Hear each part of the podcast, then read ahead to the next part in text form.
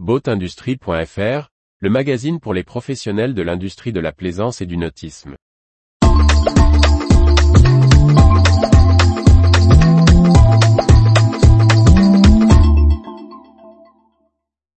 Le propriétaire de Raymarine rachète une solution de cartographie.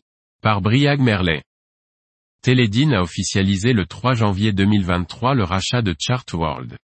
Une acquisition qui ouvre de nouvelles perspectives aux propriétaires de la marque d'électronique Raymarine.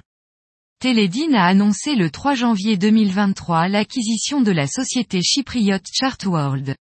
Le groupe californien a pris le contrôle, dans des conditions financières qui restent confidentielles, de l'entreprise spécialisée dans la fourniture par abonnement de services de cartographie.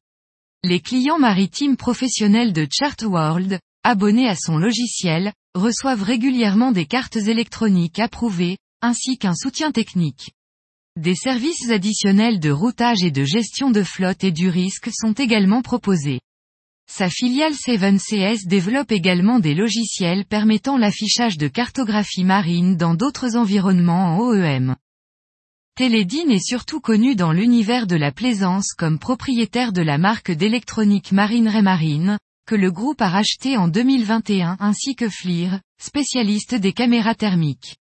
Pour Robert Merabian, PDG de Télédine, il s'agit d'une étape intéressante technologiquement et commercialement parlant, les outils logiciels et matériels de navigation de Chartworld comblent un trou dans les produits et les technologies de Télédine Marine et Raymarine.